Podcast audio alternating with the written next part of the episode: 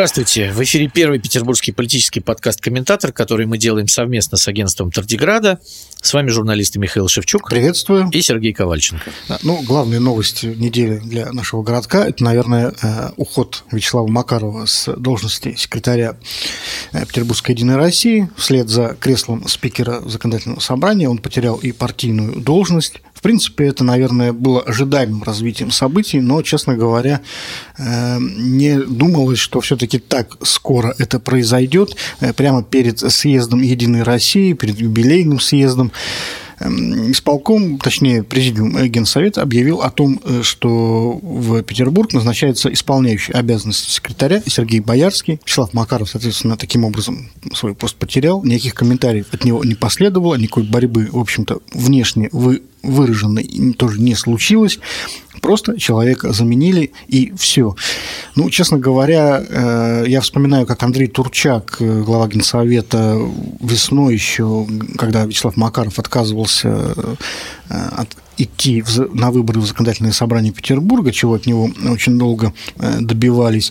Так вот, Турчак тогда говорил, что Макаров пока остается секретарем Петербургского отделения, он не говорил, конечно, насколько, и, честно говоря, мне кажется, что у Макарова были шансы сохранить этот пост, ну, как минимум еще там, ну, на год-два, если бы вот не это августовское его неожиданное выступление э, в Мариинском дворце, когда, помнишь, парламентское большинство вдруг резко начало критиковать Александра Беглова, Егора Сберком, да, даже лично Беглова, да, за такой, как по мнению депутатов, предвзятый подход к регистрации кандидатов. Тогда...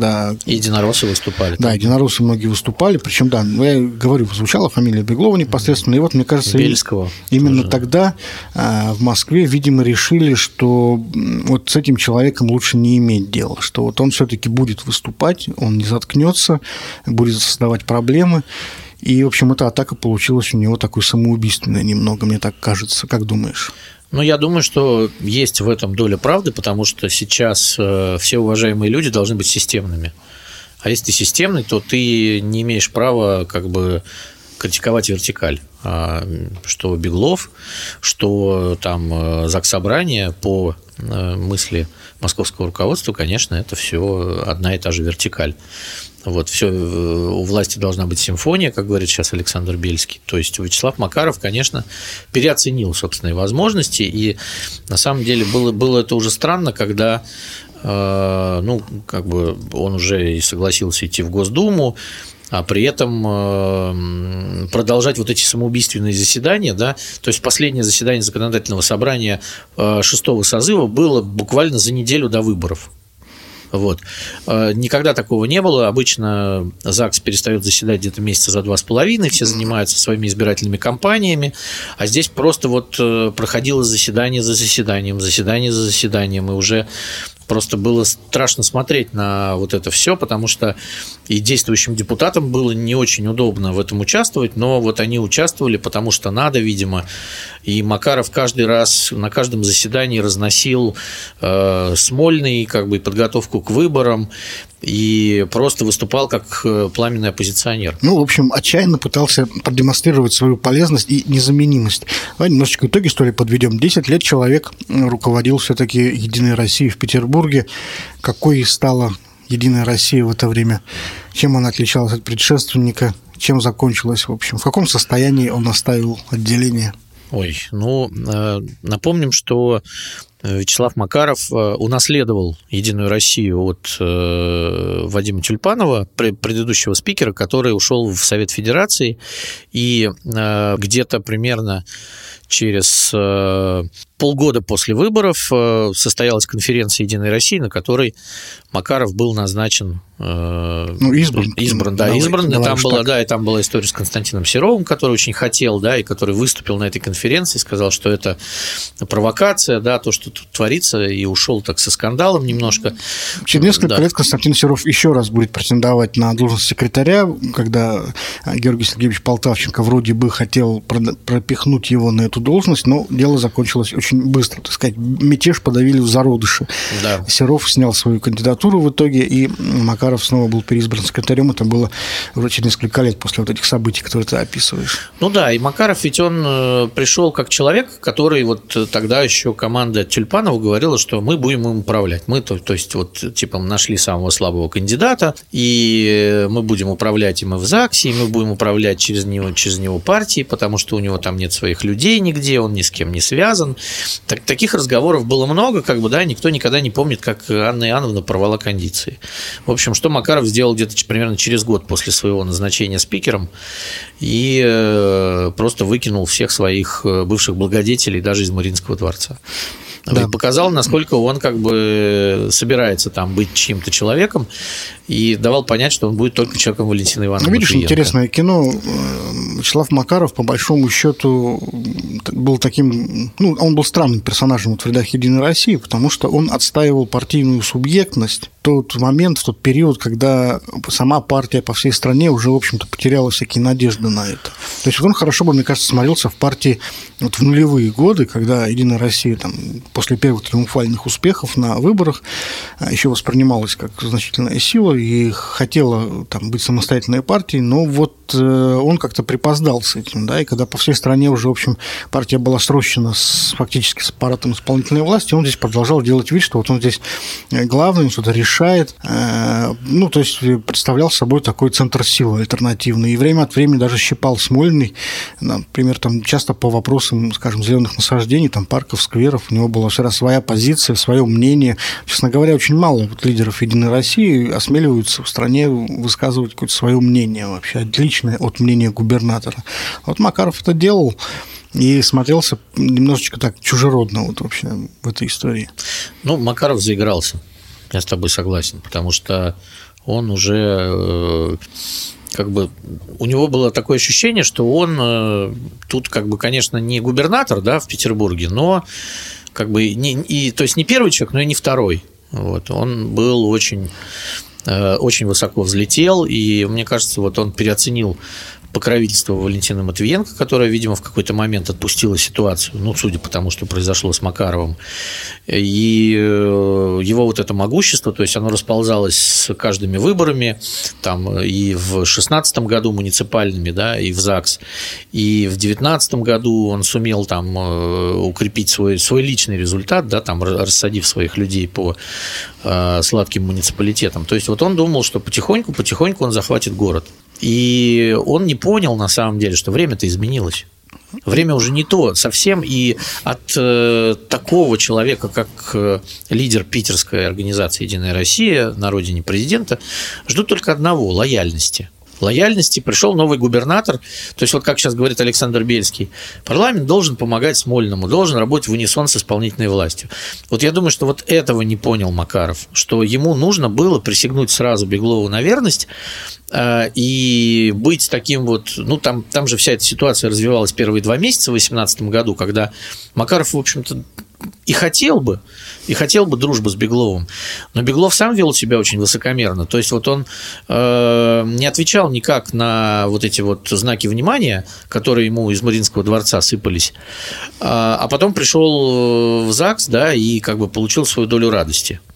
Ну, потому что, видимо, они считали, что мы таким образом его взбодрим при помощи оппозиции. Да, это я так напомню просто слушателям. Речь идет о инциденте, когда Максим Резник э, Э, бывший уже депутат э, от «Яблока», а потом от партии «Роста», выступил с трибуны с резкой критикой Александра Беглова, заявив, что вот вы, Александр Дмитриевич, не подходите Петербургу и так далее. Александр Беглов тогда сбежал прямо посреди речи из зала, был такой громкий достаточно скандал. Э, и, в общем, видимо, в Смольном так и, так и поняли ситуацию, что это был э, какой-то такой вброс со стороны Макарова. Ну да, потому что все говорили, что вот э, всеми действиями оппозиции руководит полковник и дает указания, и, конечно, Беглов э, на самом деле это не, не тот человек, которого можно было так э, опускать. Он как бы человек, которого назначил президент. То есть вот он понимает, что если меня назначил президент, то все должны меня любить, уважать и, по крайней мере, меня не трогать. Ну, видишь, Полтавченко тоже назначал президент, по сути. Полтавченко был другим человеком. Полтавченко был просто, просто другим просто человеком. он был другим человеком, да, он э, жил так немножко отстраненной жизнью, да, он мог себе позволить там новой газете интервью дать, э, он мог себе позволить там какие-то даже там косяки э, смешные, но во всяком случае человек был незлобивый как бы и такой э, спокойный. А на его место пришел э, карьерист-назначенец, да, там, при том, что... Человек, судя по всему, злопамятный и мстительный. Да, злопамятный, мстительный и карьерист, да, при этом. И он понимает, что вот это все видела Москва, это доложит там в администрацию президента, ему придется объяснять, почему там кто-то, какая-то вошь выскочила на трибуну там и пищит о том, что он не, не, не подходит городу, да. То есть для, для них это вообще недопустимая ситуация. Уважаемого человека поставил президент. Ну, Значит, так... этого человека должны уважать априори. И вот я думаю, что с этого момента и начался, началось вот это начало конца Макарова. Ну, это признак слабости, на самом деле, потому что это признак выслуживания, а выслуживаются всегда слабые. Да. Вот. Полтавченко был явно более сильной фигурой, явно более авторитетной э, в Москве, да, в федеральных каких-то там кругах власти. Вот, и он мог себе позволить, в общем, игнорировать какие-то вещи. Вот Беглов, как человек-клерк, в общем, по большому счету, высокопоставленный, э, он вот был вынужден постоянно угождать начальству, да, то есть услаждать его слух. Вот. И, конечно, этот вот шум, который раздавался из Петербурга, этот слух вовсе не услаждал, и игнорировать это Александр Беглов, в общем-то, не мог в силу вот своего положения. Да. После того, как Вячеслав Макаров э, лишился поста, буквально через несколько дней э, в Петербурге еще одно громкое дело разразилось. Глава Калининского района Иван Громов подал заявление сначала по собственному желанию, очень лаконично об этом сообщила пресс-служба Смольного, мол, желание было удовлетворено. А, и вечером того же дня выясняется, что Иван Громов задержан, впоследствии он был даже арестован, задержан по подозрению в хищении средств. Еще в то время, когда Иван Громов возглавлял э, комитет по информатизации и связи, это было как раз при Георгии Полтавченко в 12-16 годах, После этого Иван Громов успел поработать главой Петроградского района какое-то время. Петроградский район, мы помним, это именно что район Вячеслава Макарова. Оттуда он всегда избирался, там его округ. И, очевидно, Ивана Громова заподозрили в слишком тесных связях с Вячеславом Макаровым. То есть, ну, как всегда у нас бывает, знаешь, вот еще э, такие номенклатурные принципы советских времен, когда вот есть какой-то человек, да, который идет вверх, строит карьеру, и у него есть так называемый... Клан его. Ну, это называлось тогда обойма. Вот. Ну, да. Есть обойма, которую он как бы тащит за собой, когда вот этот патрон главный попадает э, под репрессии, теряет э, доверие там, высокопоставленных персонажей, э, и его обойма тоже вот теряет... Клиентела тоже летит вниз. Летит вниз, да только потому, что это вот его клиентела, его обойма. И вот, видимо, с Иваном Громовым что-то такое произошло, потому что вот я не очень хорошо верю в то, что вот через там, 5-6 лет, уже, собственно, и сроки давности давно, давно должны были уже пройти. Ну, там, да, там это дела, дела какого-то 12-13 года, плюс то, что я почитал, сказал, оно такое абсолютно неоднозначное. Это э, ущерб от э, за, за там, завышения цены по госконтрактам. При этом, как оценить сейчас э, это завышение, непонятно, потому что прошло очень много времени, экономика изменилась, и курс рубля изменился, и там услуги могли эти измениться. То есть там все очень неоднозначно. Э, то есть получается, что накопать что-то поближе не смогли, да, а надо было показать. Ну, а куда ближе? Да. Семью? Ну, нет, ну просто можно было там, ну, понимаешь, если бы там в Петроградке какие-то нарушения были, то есть его можно было уже притянуть за это, да, там, тем более, что это район, где, там, ты уже сказал, это родной, родной аул Вячеслава Макарова, там его дочь э, Марина Лыбанева, сейчас Макарова, была первым заместителем главы у Громова, работала пять лет, то есть ну, как бы, видимо, на Петроградке ничего не накопали такого, как бы, да, пришлось лезть куда-то вот в, во времена старины глубокой. И, конечно, это смотрится ровно вот как... Взятие в заложники. Как взятие в заложники. Во-первых, это очень напоминает, кстати, стиль э, разгрома метростроя. Там тоже э, сын, сына э, младшего Александрова, гендиректора метростроя, тоже посадили для того, чтобы отдал компанию. Вот. Стиль тот же самый практически, да, то есть сажаем человека, показываем главному бенефициару, что он все, то есть вот это Вячеславу Макарову просто такая черная метка, что смотри, а, а там же еще какая история. Там э, в ЗАГС собрании весь аппарат Макаровский, и они э, держатся за свои места, не уходят, и, как говорят, проводят сейчас итальянскую забастовку такую. То есть там спикер Бельский пока сделать ничего не может. Да? И я так понимаю, что это звоночек всем, что, ребята, будете рыпаться, вам будет плохо. Ну, видишь, смотри, во-первых, э, я здесь не совсем соглашусь. Мне кажется, что по Петроградскому району у следователей тоже должно быть довольно много информации, но просто пока, пока, извини меня, Вячеслав Макаров все еще член президиума Генсовета Единой России, все еще депутат Госдумы и все еще достаточно уважаемый человек неформально. Пока что просто поводок, на котором его держат, он длинный. Вот, то есть его пока, э, ему пока показывают, что вот э, он как бы на этом поводке находится, вот, но у него еще есть все шансы, если он будет себя хорошо вести, в общем, не доводить дело до совсем уж греха. Если он будет дальше вести себя э, как-то не так, да, плохо, то, я думаю, дойдет, дойдет дело и до его, так сказать, биографии времен Петроградского района. И там, конечно, уже и дочку могут прихватить, и кого угодно, и тестя.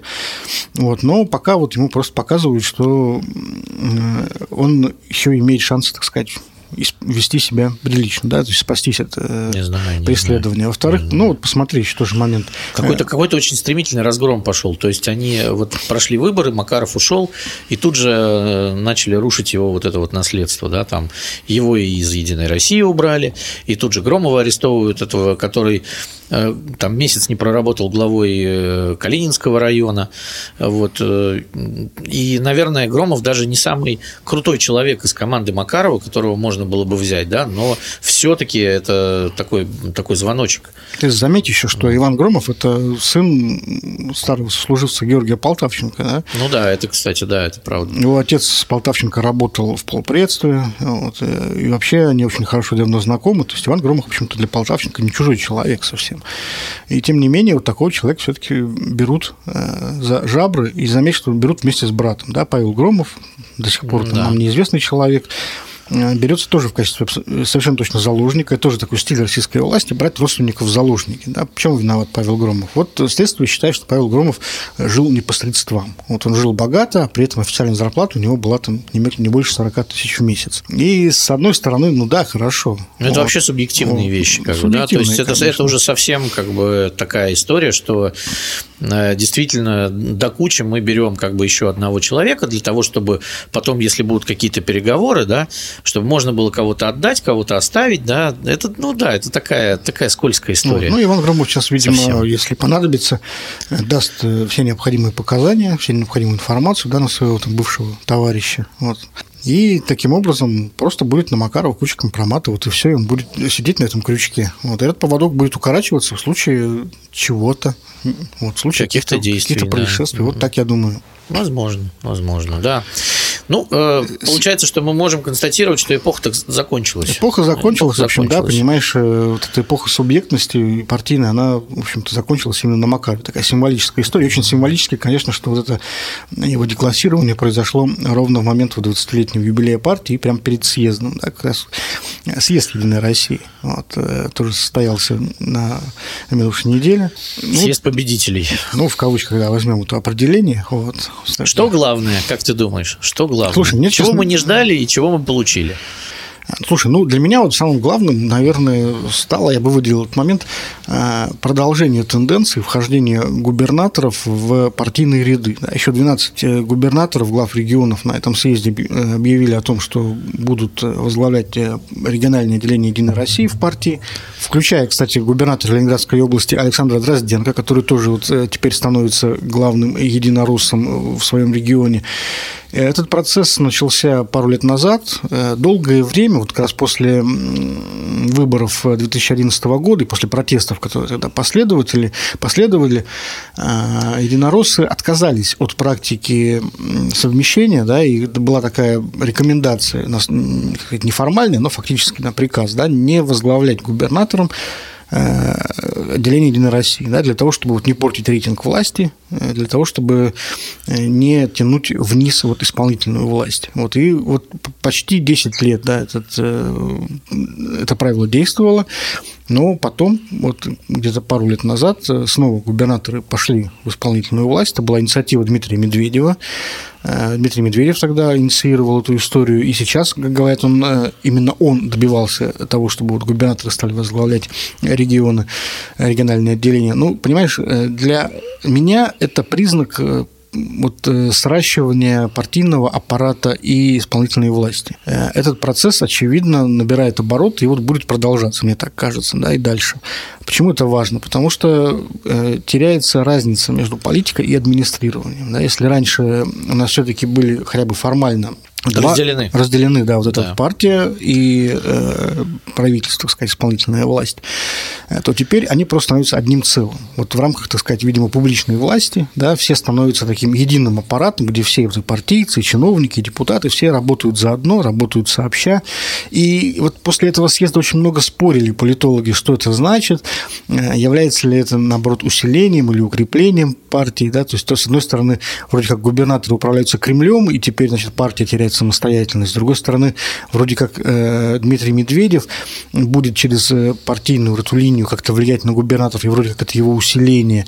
Но на самом деле это просто, мне кажется, уже не имеет значения, потому что все они, в общем, находятся в рамках теперь одной вот этой управленческой парадигмы, и управлять всеми все равно будет, естественно, Кремль, потому что даже если э, в чем-то Медведев укрепляет свои там личные позиции, они номинальны, потому что Медведевым, в свою очередь, тоже управляет, в общем-то, Кремль. И, конечно, если у губернатора будут какое-то противоречие да, между вот линией Кремля и линией партии, то, естественно, он выберет линию Кремля. Э, в этом совершенно не сомневаюсь. Вот, то есть вот эта тенденция для меня стала такой вот важным, важным моментом на съезде. Мы же помним, да, что в благословенные советские времена, когда которые наши лидеры с тоской вспоминают, э, кто руководил регионом, да? Первый секретарь обкома, обкома да. да. Совершенно верно. То есть у него так должность называлась. Первый секретарь областного комитета э, КПСС. Вот, там какие-то секретари были кандидатами в члены Политбюро, но они обязательно были встроены в партийную вертикаль. То есть не, не, нонсенс э, такого быть не могло, чтобы значит, руководитель региона не был первым секретарем. Да? Это, это прям должность была. Первый секретарь. Фактически, да. Ну, как бы был, на самом деле, город исполком или область полком в разных регионах. Ну да, то есть там название край исполком был, ну, э, слушай, там республиканский, там э, первый секретарь ЦК там, Компартии, но все равно это был партийный человек. Это была должность, которая была встроена в партийную слушай, ну, вертикаль. Ну, Советский Союз вообще был в этом смысле устроен довольно специфически, немножечко так э, как извращенный, я бы сказал. Ну, смотри, да? как, как мы возвращаемся к этой специфике. Потому что и в э, федеральных органах власти вы тоже формально главой государства был не генсек. Вот. Формально у нас было правительство, да, Совет министров да, был. Да, председатель Совета у него был председатель Совета министров, да, и как бы формально он был главой государства. Вот. Но при этом в Конституции было записано, что именно партия является руководящей направляющей силой, силой да, да, советского, общества. общества.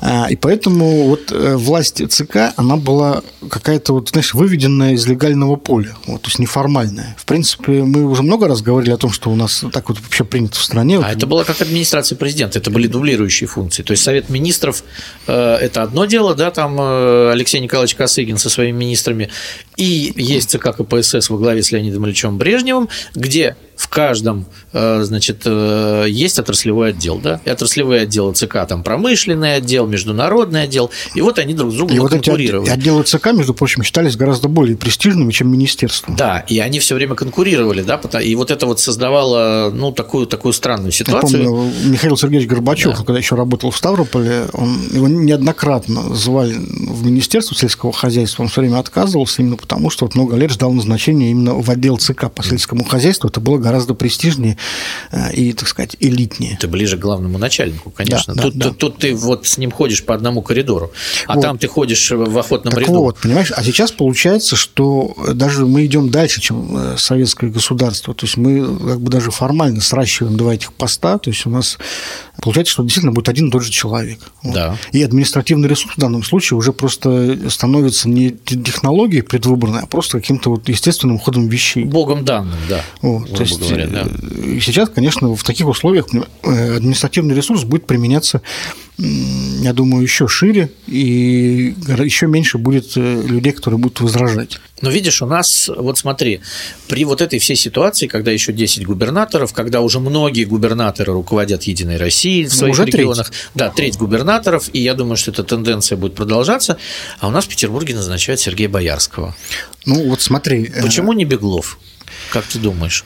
Э, давай начнем чуть-чуть, я скажу, наверное, потому что почему у нас не Беглов. Вот, во-первых, потому что Петербург один из тех регионов, еще оставшихся в России, где еще есть какая-то внутриэлитная конкуренция за контроль и влияние. И здесь еще э, Кремль считает необходимым Э, разделять немного да, вот эти позиции, вот, потому что слишком много, так сказать, потенциальных бенефициаров, да, слишком много уважаемых людей, высокопоставленных, которые э, претендуют здесь, в Петербурге, на авторитет, на власть, на влияние. Да, надо как-то их интересы все учитывать. А как же вертикаль?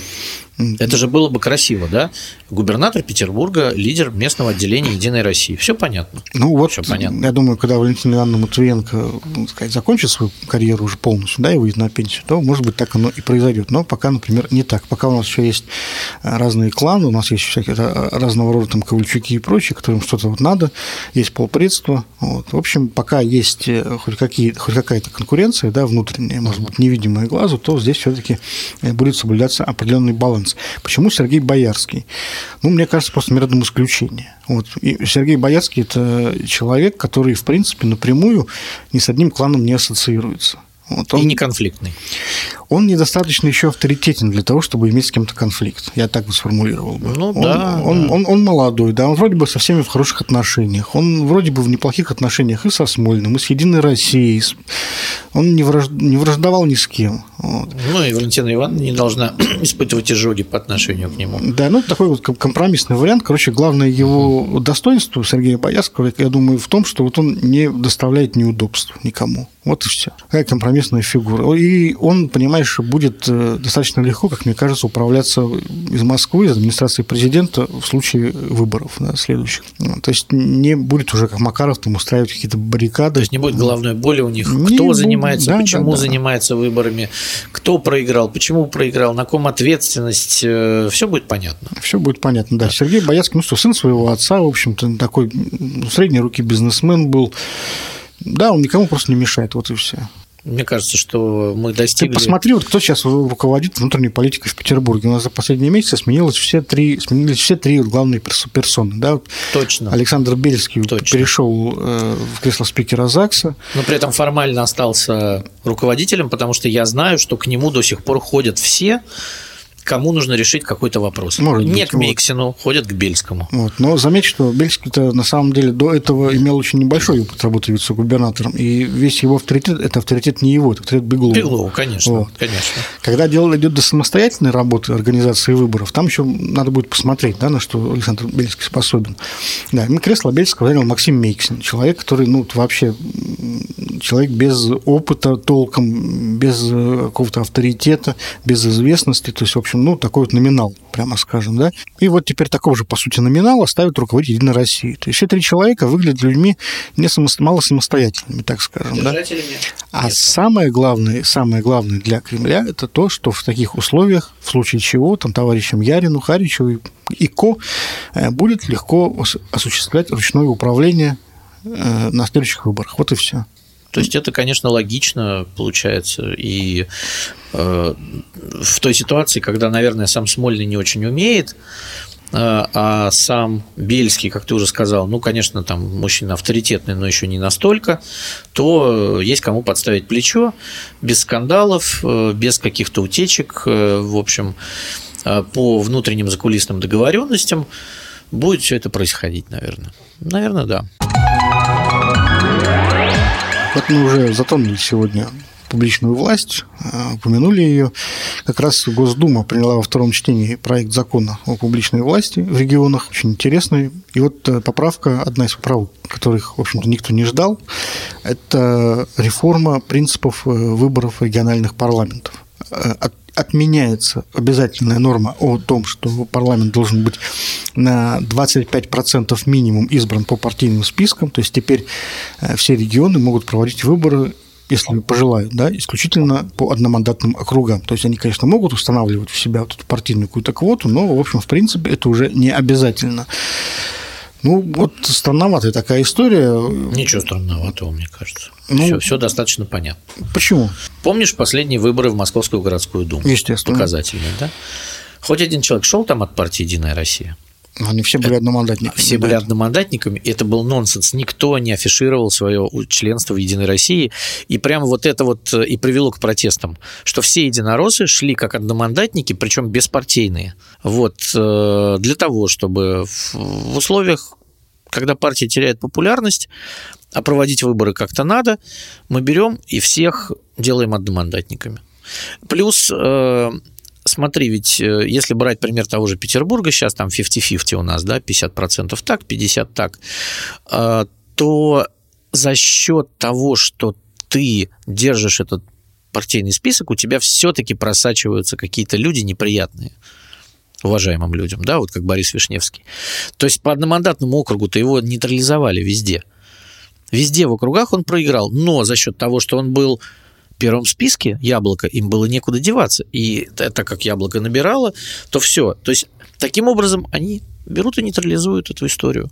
Не будет уже никаких Борисов Вишневских условных, никаких людей, которые могли бы быть неудобны и что-то там, чего-то говорить. Ну, смотри, я бы поспорил, потому что те же самые выборы, во-первых, в Московскую Гордуму, которую ты упомянул, они закончились еще и тем, что очень много прошло в состав э, Думы, э, скажем так, если не оппозиционеров, то людей не от администрации. Тогда вот. еще регистрировали. Это было еще время, это 18-й год, это было время, когда регистрировали. Сейчас уже время другое совсем. Ну, если другое время совсем, так мы должны говорить тоже относительно текущих да, событий, а, относительно... а не тогдашних. Ну, ну, мне кажется, вот, вот 18-й год – это вот те самые выборы, из которых власть сделала главные уроки, когда четыре губернатора у них провалилось, единороссовских, когда у них была история с Мосгордумой вот этой, и они тогда решили, э, и сейчас, я думаю, они подкрепились в этом решении, что не нужны нам в регионах люди, которые избираются по партийному принципу.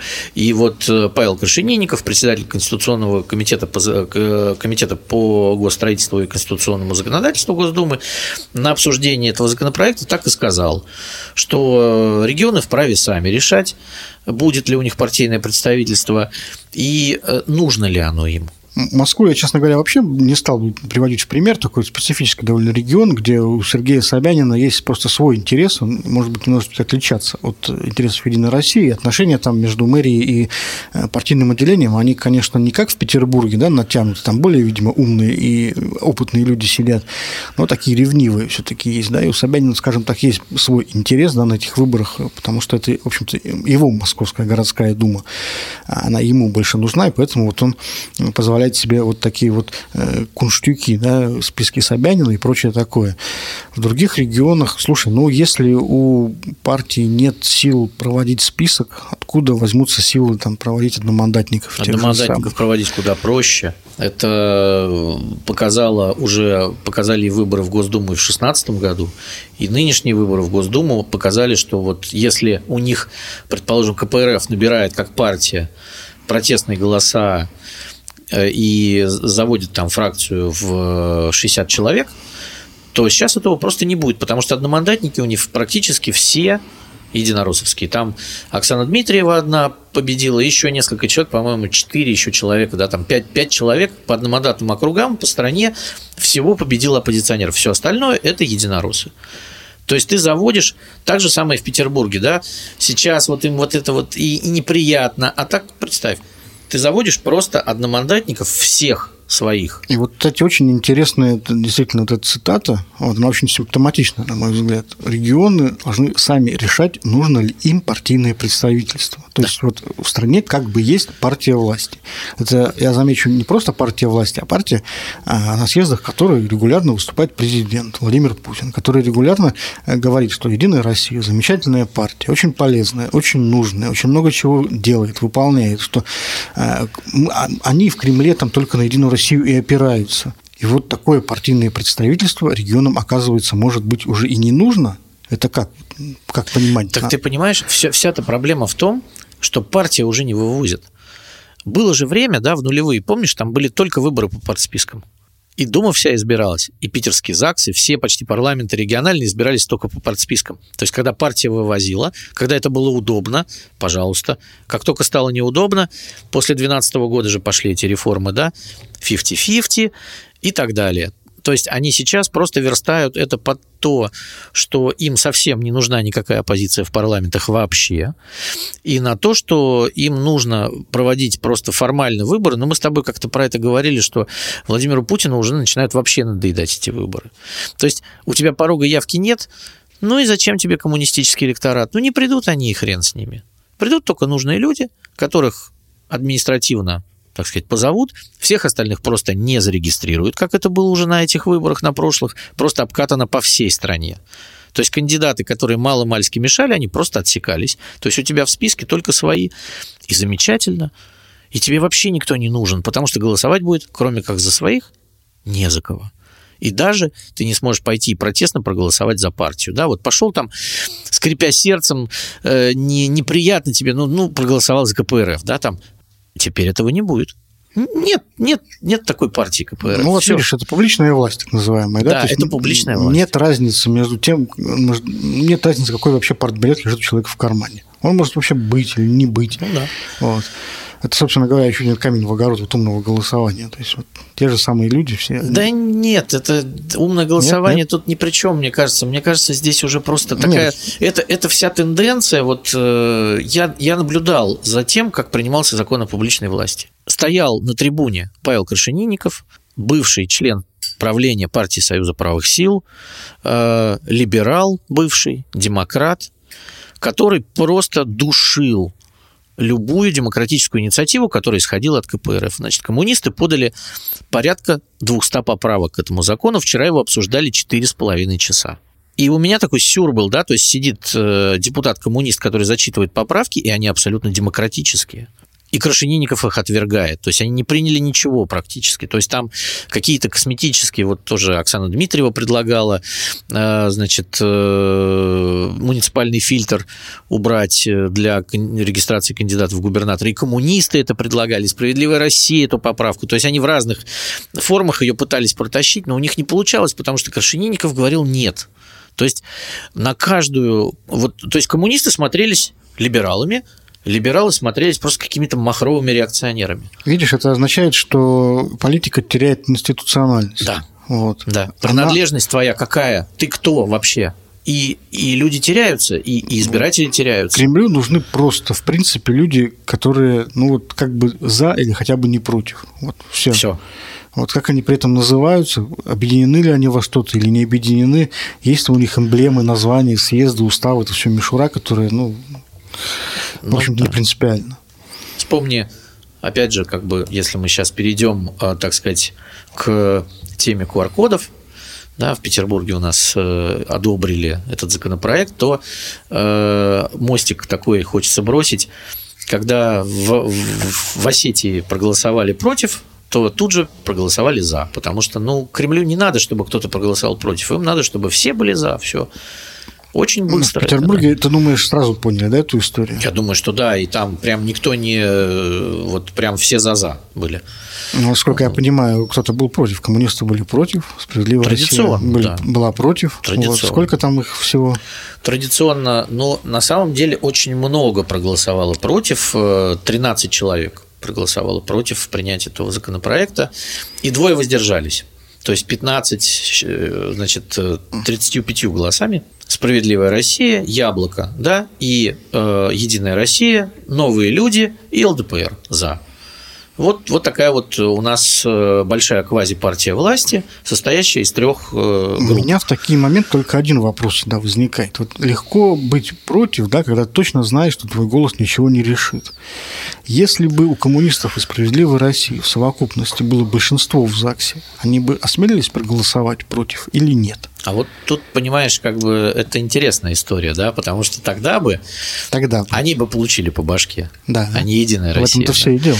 Да, но тут э, на самом деле э, выступавшие, э, за исключением там пафоса, предлагали и говорили про достаточно правильные вещи, да, там, то есть как быть с людьми, у которых, которые переболели, у них есть там достаточное количество антител, как быть с людьми, которые привились иностранными вакцинами. И на все эти вопросы никто не давал ответов, да.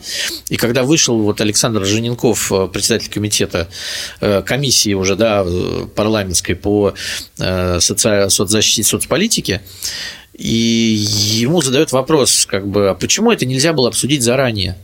Он говорит, ну как, ну мы же провели заседание комиссии. Ему говорят, ну так вы на час перенесли это заседание раньше, и мы просто не успели приехать на него. То есть они, он должен был начаться в 10 утра, а никого не предупредив, его начали, начали в 9, и когда люди с критически настроенные приехали, им уже негде было заседать.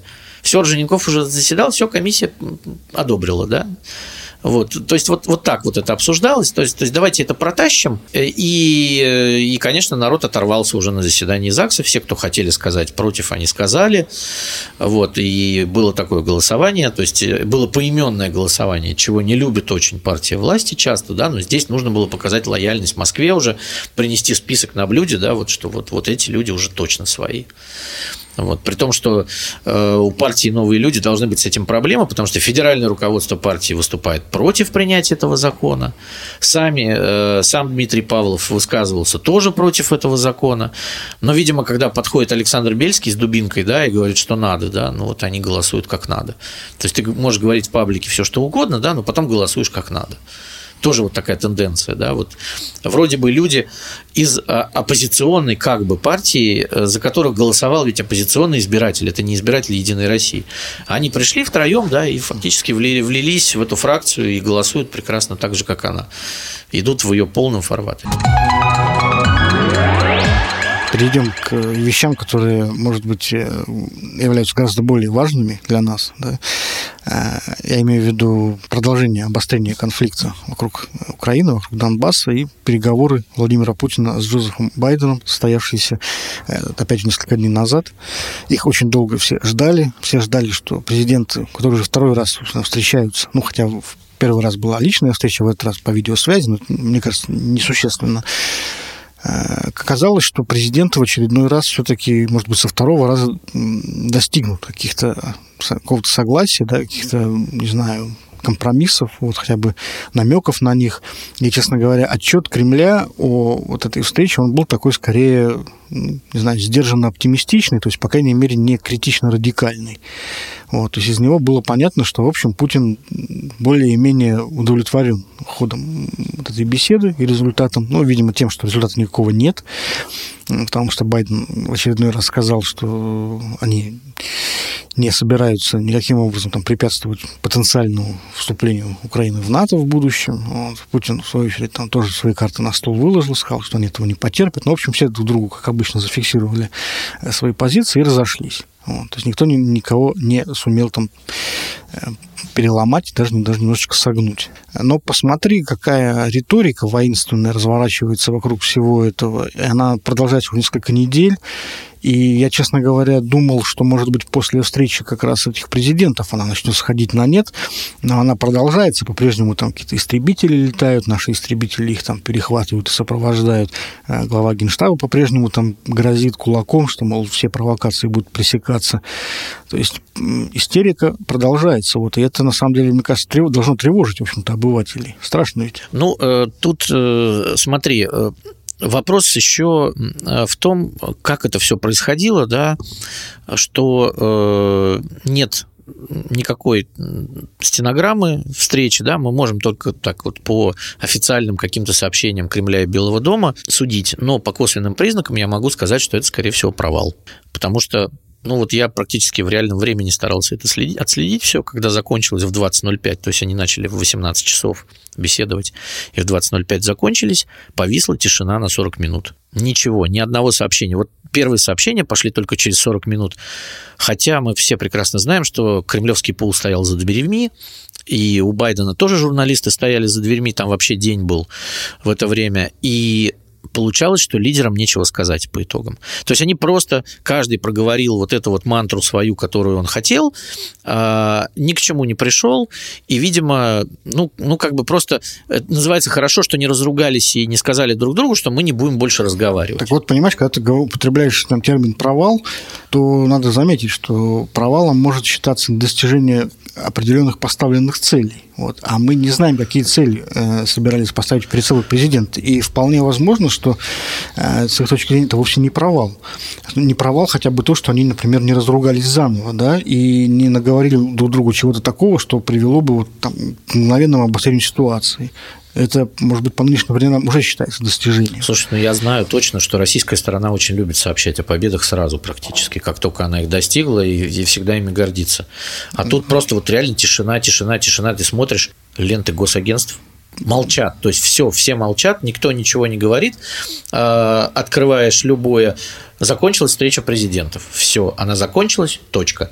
Не, э, и потом вот эти вот все сообщения о том, что ну вот Путин проговорил свое о недопустимости, как ты сказал, Байден сказал, что это вообще не ваше дело, как бы. И э, вспомни, ведь до этого Э, американская сторона очень долго поднимала ставки, и наша, да, то есть наши стягивали войска к границе, а американцы, значит, грозили страшными санкциями. То есть вот утро перед встречей Байден сказал, что если что, будут такие санкции, что вы прям там все у вас глаза на лоб повылезают. Да, и про SWIFT они сказали, и про ограничение э, продажи долларов России, и про санкции в части госдолга и Северного потока. То есть вывалено было столько, уже вот к, к, этим, к этим 6 часам вечера, что дальше уже ехать было некуда. И, да? ту, и сам факт того, что теперь э, все это придется обратно сложить в папочку и убрать на полочку, вот, для Путина, в общем-то, достижение, я считаю. Ну, перед встречей где-то минут за пять э, убрали там Северный поток и э, санкции в отношении госдолга, да, то есть сделали какой-то бонус, да. Но про остальное пока мы не понимаем, да, ну, и, и Путин каждый день, вот он говорил и в среду, и в четверг, э, что э, ваши санкции, это, то есть он очень раздражен, видимо, был, видимо, ему действительно сказали, что будут такие санкции, чувак, что ты там уже э, это самое, но, но с другой стороны, мне кажется, его уже не пугают особо никакие. А зачем санкции. ему давать повод для этих санкций? Он-то на самом деле находится в достаточно выгодной позиции, то есть от него чего-то ждут, вот, но он сам никогда, в общем-то, не давал, не то что никогда, да, в последние недели, месяцы, не давал, в общем-то, повода заподозрить, что он действительно это сделает. Слушай, ну... Я вообще не понимаю, откуда вот в западных СМИ взялась вот эта вот истерика по поводу скорого вторжения. Что за чушь? Какие-то планы рисуют, карты. Какие карты? Откуда... Рисуют планы, да, там э, вторжение с трех точек. Э, да, да, да. Откуда эти карты берут? За... Показывают космические снимки, кстати, да, что действительно в тех местах там э, расположены войска. То есть мы стянули на самом деле достаточно много войск, вот судя по всему, поэтому. То есть откуда планы непонятно. Ну, плод, Блумберг, Блумберг воспаленной фантазии. Который, который первый об этом сообщил, они сказали, что им об этом сообщили там в кругах э, американской разведки. Так, уда- как удалось выдумать корреспонденту Блумберга? Ну, в общем, все это довольно странно. Почему Блумберг да. пишет, что вторжение намечено на февраль, вот войска стягиваются уже сейчас? Что они там будут в палатках жить всю зиму до ну, февраля? В общем, да, это не самое удобное, потому что сейчас особенно ударили морозы, как бы, что они должны сидеть до февраля, им уже сейчас бы ударить, в принципе. Самое время. Ну, Нет, да, ну, то есть, если, если уж... Ну, там, там на самом деле очень много странностей. То, что войска стоят, это факт. И есть фото, и есть видео э, из Воронежской области. Ну, да, скажем так, из этого ничего еще не следует само по себе. Ну, нагнали войск туда. Нагнали войск, да. Вот Герасимов, у... начальник генштаба, говорит, что ну, мы в своем праве, мы на своей территории. И, в принципе, так и есть. Ну, в общем, да, но с другой стороны, как бы, а зачем гнать их туда, зимой тем более? Ну, я так понимаю, что это, как мы в прошлый раз говорили... Потому по... что там не очень комфортно, действительно, по, сейчас по, морозы. Повышение ставок вот, перед переговорами. Но, очевидно, переговоры не закончились ничем, Теперь какое-то время, видимо, еще нужно э, людей, так сказать, э, людям поездить по нервам, вот, потому что, понимаешь, пока вот президенты решают какие-то свои геополитические задачи, обычные граждане, наблюдая за этим, просто расшатывают психику, да, ломают. Потому что очень многим людям сейчас, я знаю, вот из частных разговоров, вот страшно, да, люди боятся войны. Слушай, это можно доездиться по нервам так, что кто-нибудь стрельнет в кого-нибудь и начнется. Да, там, слушай, войны мировые начинались, это когда никто не хотел. Это натурально какой-то глобальный психологический психологический эксперимент над миллионами людей. Вот это вот запугивание. Да? Даже Карибский кризис не был э, таким вот длительным по времени экспериментом. Слушай, ну мы же все время повышаем эти ставки. Ну, правда, ну вот, за, вот ну, нафига он нагнал туда войск? Ну, ты не можешь вот э, просто миллионы людей, миллионы людей да, на протяжении долгих лет держать в таком состоянии. Они с ума начнут сходить, кроме шуток. А может быть, нет потребности заботиться об этих людях? Мы же видим, как у нас с ковидом что происходит. Я не знаю, у нас власть... Никто об этих людях не заботится, понимаешь, всем пофиг. Но если бы они о них заботились, они хоть немножко распечатали бы кубышку для, для ликвидации ковида, для чего-то еще. Ну, Нет, ну, вместо, этого, вместо этого они ну, чего-то понемножку давали, но бизнес душит, как бы, да, 624 э, миллиарда долларов лежит в кубышке, да, и они должны там лежать. Собственно, вот и все. И те же самые даже либеральные экономисты уже говорят, там даже Кудрин, страшно сказать, говорил, что можно использовать средства резервного фонда для ликвидации пандемии, но нет, понимаешь? Мне кажется, что об этих людях уже давно никто не заботится. Если о них не заботится, пропадет налогооблагаемая база. Вот. Нефть и газ. Понимаешь, это же доллары-то откуда взялись? Это же нефтяные доходы. Налогооблагаемая база – это бюджет. Вот этот вечный нищий бюджет за счет которого мы живем, да. И вот это опять новость появилась о том, что пенсионные накопления заморозили. Да не надо было бы этого всего делать. И пенсионный возраст не надо было бы повышать. Справились бы. Достаточно денег, там надо какую-то пяточку совсем. Но этого никто не делает, потому что, ну, мне кажется, об этих людях никто уже давно не заботится. Все их воспринимают как подножный корм. Как помнишь, это люди новая нефть, у нас говорили. Печально как. Ну ладно, слушай, давай все-таки надеяться на лучшее. Вот я, Будем, я, как всегда. Я, да. я уверен в том, что войны не случится. Погремят еще немного мечами щиты и разойдутся. Ну, а мы продолжим за всем этим наблюдать. И, как всегда, через неделю услышимся снова. С вами были Сергей Ковальченко и Михаил Шевчук. До свидания. До свидания.